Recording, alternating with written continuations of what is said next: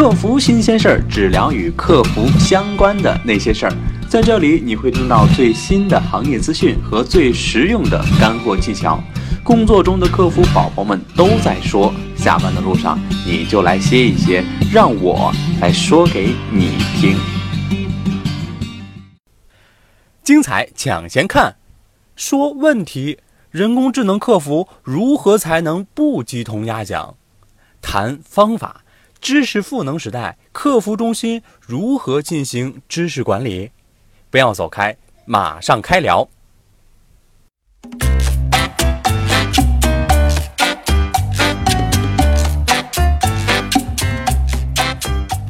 客服新鲜事儿，只聊与客服相关的那些事儿。各位客服宝宝，大家周五好，我是艾德肥。一场暴雨过后啊，北京迎来了一个大晴天儿。要说这场暴雨，最高兴的呀，肯定就得数我们气象台的专家了。他们呀，将暴雨预警只是预报有雨的说法给成功的扭转了。那也不知道有没有小伙伴因为没有听进专家们的意见，被浇了一个透心凉啊。那暴雨过后有晴天，看着这个晴天呀，爱德肥心情就莫名的好，也非常希望能够把这份好心情送给大家，带着好心情打开本期的客服新鲜事儿。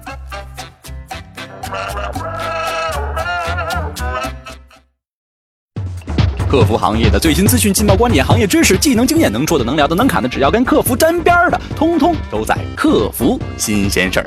微信关注 KF 新鲜事，每周五下班路上更多精彩内容读给你听。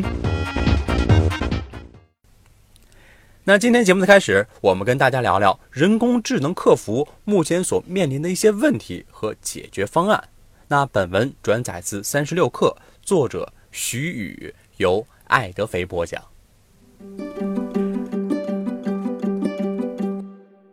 AI 大行其道的今天，在所有可自动化的领域中，客服服务无疑是自动化行业重要的目标之一。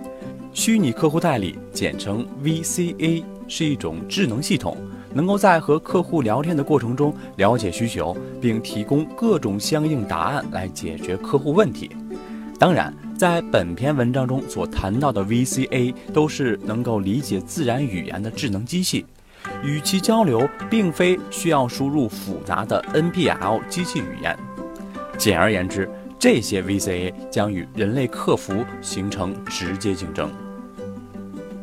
下面是 VCA 开发所需面临解决的一些关键问题。第一点，VCA 首先需要大量语句进行练习。开发人员需要模拟用户语气来训练 VCA 的反应，这个过程包含了数以千计的常见口语化问题，囊括我们日常可能犯的一些低级错误，比如方言、语法和拼写错误。然而，现实是并没有那么多的可供训练的句型。那对此呢，有两种解决方法。那第一种呢，是开发人员人为的写上千种的句子。那第二种是等 VCA 上线后，在实践中搜索用户的反馈。那第二种显然是不行的，会极大影响第一批用户的体验，形成不了口碑，很有可能造成恶性循环。即使公司有成千上万条的语句，这些语句对 VCA 来说也是无效的，因为他们没有和说话的人的意图挂上钩。那举个例子，比如说。你想干什么？这句话，生气时说的跟你日常时说的是完全不一样的。所以说，如果人为的给这些语句加上与之匹配的意图，是一件非常耗时的工作。那公司的解决方案呢？是开发一套半自动的问题意图配对工具。这个呢，可以大大的缩短配对的时间。第二点。不可能用一种算法来理解所有用户的意图。机器人学习途径还是从用户先前的对话中学习。简单点说，从用户过往的聊天记录中揣测用户的意图。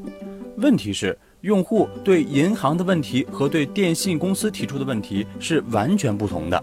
没有现成的一种算法可以一次性让机器从这两种完全不同的情景中猜对用户的意图。那解决办法呢？自然是设置不同的算法，比如说支持向量机、朴素贝叶斯算法、长短记忆网络和前馈神经网络的组合，匹配不同场景下的提问，提炼出不同的意图。这种方法可以创造更加准确的答案。那第三点，两种使 VCA 超越目前人工智能的方法。要知道，从一大段对话中提取信息是一件极其困难的事情。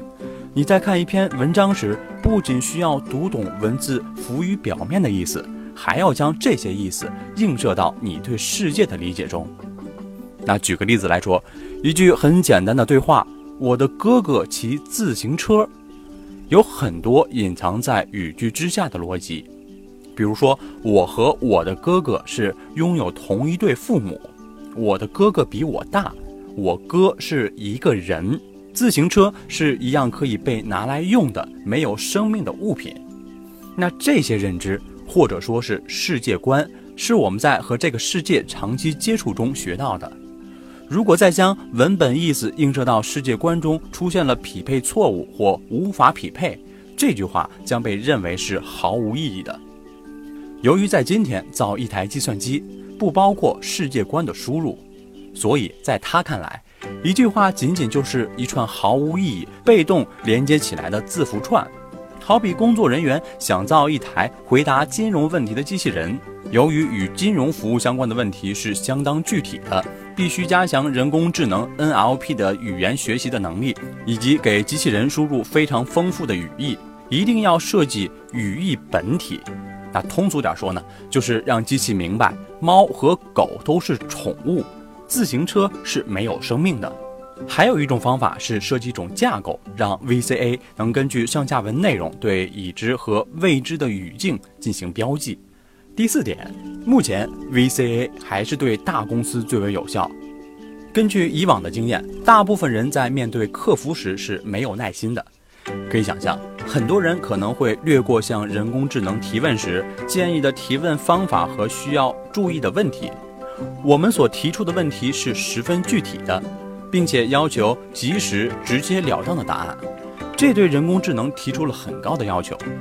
目前，人工智能成功解决问题的概率徘徊在百分之十至百分之二十之间。不过，考虑到大公司需要成百上千的人回答无数次重复的问题，这个比率可能可以省去大量的这样重复的工作时间，可以做到把人力和时间成本花在创造性的工作上面。客服行业的最新资讯、劲爆观点、行业知识、技能经验，能说的、能聊的、能侃的，只要跟客服沾边的，通通都在客服新鲜事儿。微信关注 KF 新鲜事，每周五下班路上，更多精彩内容读给你听。好的，那下面的时间呢，艾德飞跟您聊聊客服中心的知识管理。当前，知识管理啊，已经经历了知识资产化、知识社区分享两个阶段之后。进入到了知识赋能阶段，这个时候的客服中心知识管理已经不是传统纯粹意义上的对知识做管理，而是要构建组织服务的智慧演进系统。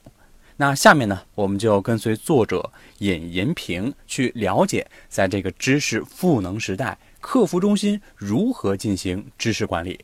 本文转载自客户世界，由艾德飞播讲。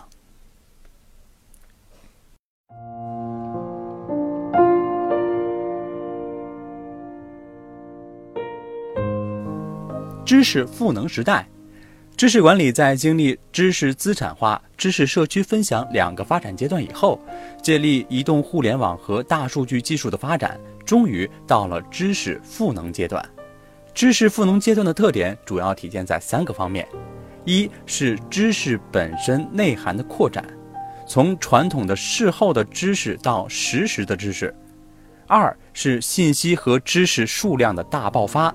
这得益于连接数量的剧增，包括人与人、人与机器以及机器与机器的连接。有连接的地方即是产生知识的空间。三是对信息的分析处理和对知识的利用能力的空前增强，如对非结构化数据，如文本、视频，以及对海量数据处理能力的提升。以及机器智能研究，如深度学习等领域技术的发展。在知识赋能阶段，简单的文档储存，人与人之间对信息或知识的简单分享，已远远无法满足客户服务的需求。为了实现客户和企业之间更好的双赢，我们必须实现组织整体服务智慧的进化升级，以及整体系统化的解决方案，来应对大数据时代的服务价值创造和服务竞争问题。简而言之，知识赋能阶段，客服中心的知识管理已不是传统纯粹上的对知识做管理，而是需要构建组织服务。智慧自演进系统，组织服务智慧升级的核心。组织服务智慧是什么？客服中心到底是否应该肩负企业组织服务智慧升级的使命和重任？如果说应该肩负，又该如何实现组织服务智慧的升级以及可持续的自演进？组织服务智慧的核心是组织对客户和服务的认知能力。具体包括对客户的认知、对自身服务能力的认知、对外部环境的系统认知等。组织的认知能力越强，其对客户的个性化服务能力越强，对自身问题的洞察和精准处理能力越强，对外部环境变化的反应越敏捷、越有效。那客服中心开展组织服务智慧升级的优势又是什么呢？部分中型，尤其中大型、大型客服中心在组织服务智慧升级上具备先天优势。比如说，优势一，相比于其他部门而言，拥有相对更加广泛的高质量的连接。广泛的连接不仅体现在连接的数量，也体现在形式的多样性。既有实体的连接，比如说系统渠道，也有虚化的业务连接。比如说，客户反馈的问题转告给相关责任部门，高质量的连接则主要是因为客服中心直连客户，他的所有工作都是客户导向的，他的所有数据都是客户真实需求的反应。此外，连接意味着互动和反馈，意味着可以通过互动进而循环和优化。所以说，客服中心实际上拥有。架构不断创新的服务和体验体系的能力。那优势二，拥有基于广泛和高质量连接产生的海量数据，这是客服中心能够成为驱动组织服务智慧演进和升级的核心优势。这些数据是客户在消费企业和客服中心所提供的服务的过程中产生的。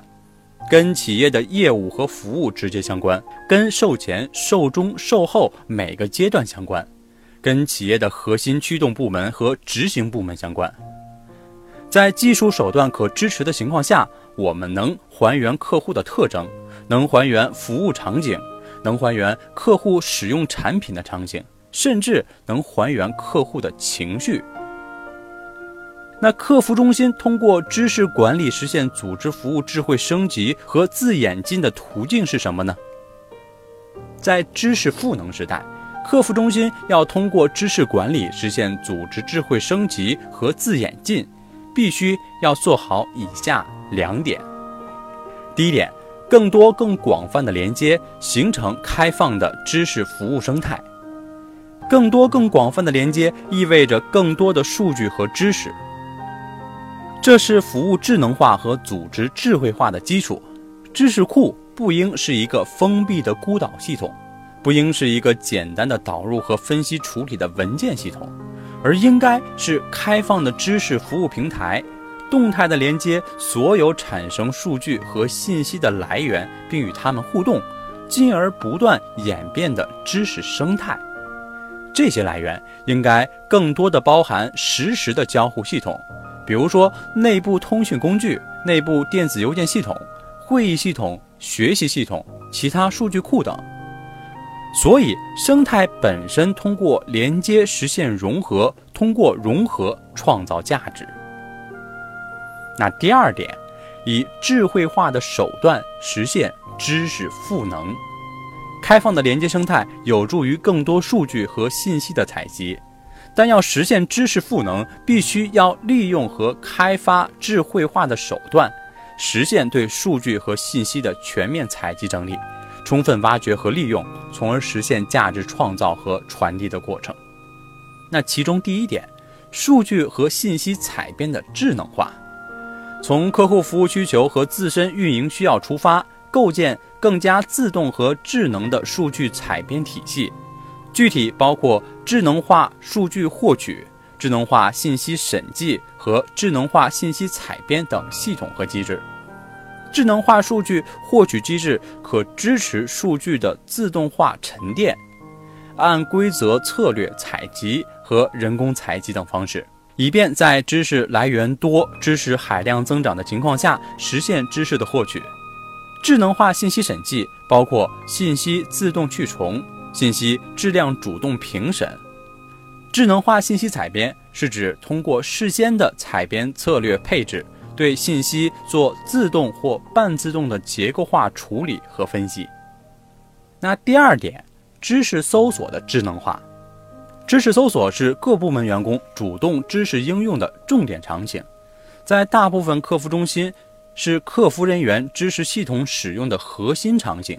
搜索的核心目的是找到目标问题的准确答案，搜索的关键衡量维度是快和准。传统的搜索方式如点击量、标签，可以提供一些参考，帮助缩小范围和提升效率，但效果有限。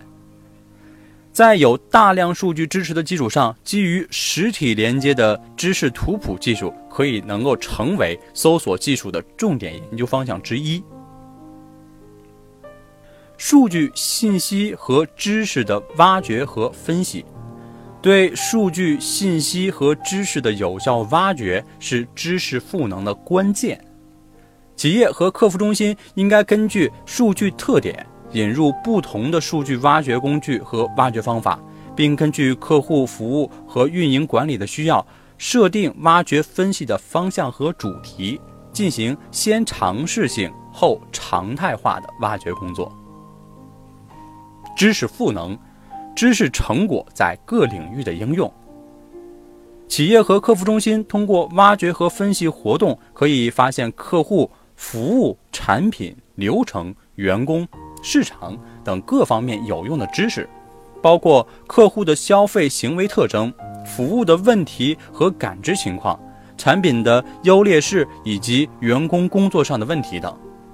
在客户侧，基于客户的充分了解和行为的深度洞察，我们可以为客户提供精准性较高的个性化商品推荐和精准服务。